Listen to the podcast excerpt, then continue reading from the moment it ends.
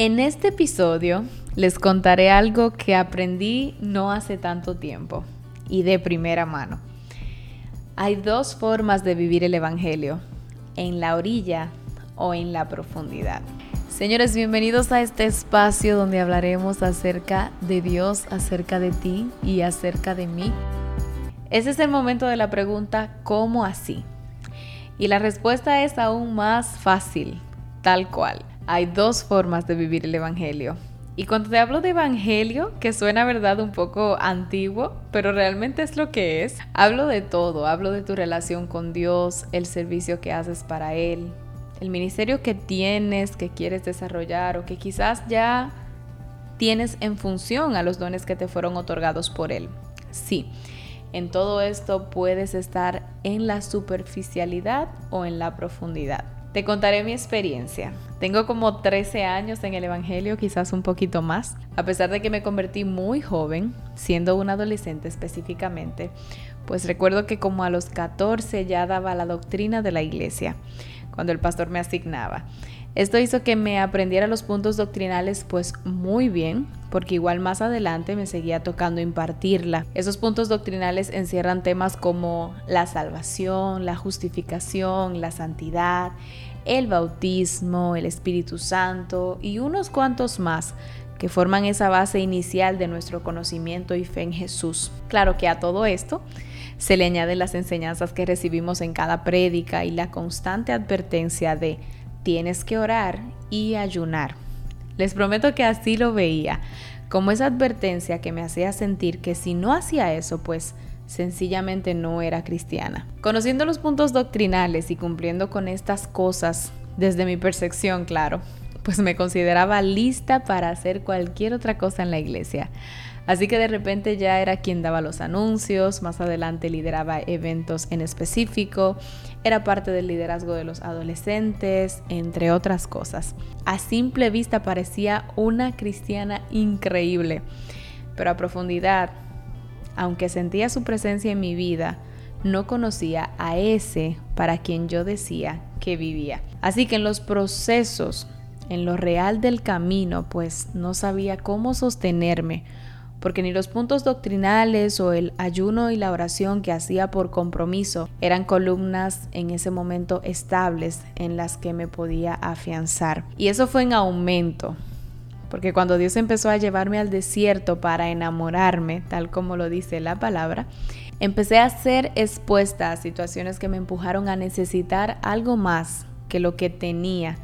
Y así comenzar a profundizar en mi relación con Él a aprender a amar a Jesús por quien Él era y lo que había hecho, no por simples teorías o imposiciones que cumplía, mas no entendía ni disfrutaba, y no tampoco porque había encontrado en la iglesia una nueva ocupación o un sentido de propósito. Y después de todo este cuento, básicamente quiero dejarte la siguiente enseñanza porque es algo en lo que últimamente he estado meditando mucho en qué tan fácil se nos hace vivir una vida cristiana desde la superficialidad.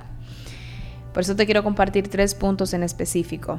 El primero es, si no te dispones a ir más allá de lo que inicialmente encuentras en la iglesia, a esto me refiero a lo que te comentaba inicialmente. Encuentras puntos doctrinales, encuentras, em, ¿verdad? Como se dirían, instrucciones como la de ayunar y orar, que obviamente son bases fundamentales, pero lo son cuando realmente entiendes esas cosas que sabes y practicas desde una convicción clara eso que te dicen que hagas. Entonces, si te quedas ahí en lo que encuentras de manera general en la iglesia, te quedarás en la superficie de lo convencional y no desarrollarás fundamentos inamovibles que se conviertan en las columnas de tu estabilidad en Dios. Te pongo un ejemplo de esto. Personas con 10 o 15 años que a veces vemos en el Evangelio y que de repente por la falta quizás de un líder, de alguien que les falló, se apartan. Te cuento que posiblemente esas personas nunca hicieron fundamentos en una relación con Dios. Se quedaron en la superficie de la iglesia. Así que de esto debemos de cuidarnos porque es nuestra relación con Él, más todo lo que recibimos en la iglesia, lo que nos hace inamovibles de Él y de la decisión que tomamos de seguirlo. El punto número dos es que si te quedas en lo superficial, vivirás en constante necesidad de ser sostenido o empujado a la intimidad. Aquí te contaré la historia del paralítico de Bethesda.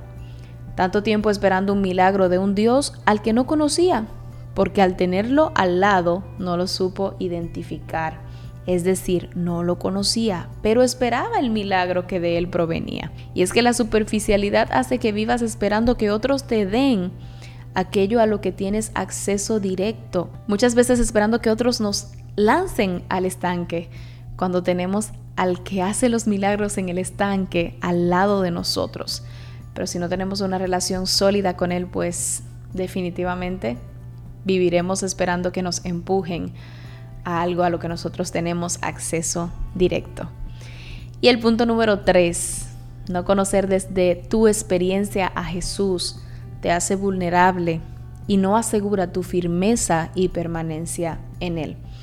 Te comparto esto porque es preocupante ver la facilidad con la que podemos acomodarnos en una fe y una vida cristiana superficial, sin realmente desarrollar fundamentos y entrar a esa profundidad que cuesta, claro, pero es maravillosa y que es la que garantiza nuestra permanencia en esa fe que afirmamos tener y en esa vida cristiana que decidimos caminar. Juan 15, 4 al 5 dice, permaneced en mí y yo en vosotros. Como el pámpano no puede llevar fruto por sí mismo, si no permanecen en la vid, así tampoco vosotros si no permanecen en mí. Yo soy la vid, vosotros los pámpanos. El que permanece en mí y yo en él, éste lleva mucho fruto, porque separados de mí nada pueden hacer. La palabra permanecer en este texto viene de la raíz permaner, es una forma de quedarse e indicaba procesos, no solo acciones verbales, sino procesos puntuales que se desarrollaban en el tiempo. Así que cuando Jesús nos dice permanezcan en mí, habla acerca de hacer acciones puntuales y durante el tiempo que nos ayuden a permanecer. Y quiero cerrar este episodio que creo que está bastante claro, pero espero de todo corazón pues que así tú puedas recibirlo. Y si tienen alguna duda ya saben que en las redes sociales pues vivo respondiendo un poquito acerca de las cosas que comparto por acá. Pero quiero cerrar este tiempo con esta pregunta. ¿Tú qué estás haciendo? ¿Acomodándote en la superficialidad o realmente estás entrando mar adentro? ¿Es tu relación con Jesús? ¿Es tu vida cristiana? Una causa y efecto de, profundizar y conocerlo? ¿O está siendo solamente una decisión de seguir algo que se te ha enseñado pero que tú no has interiorizado? Cuídate de esto, porque el Señor dice que Él está con quienes están con Él. Y ese estar es permanecer en Él. Nos escuchamos el próximo martes y espero de todo corazón que el Señor ponga en ti ese deseo de no quedarte en la orilla, sino de entrar mar adentro en esa relación tan hermosa que desde el inicio de la creación Él ha querido tener contigo. Nos escuchamos el próximo martes. Muchísimas bendiciones para ti.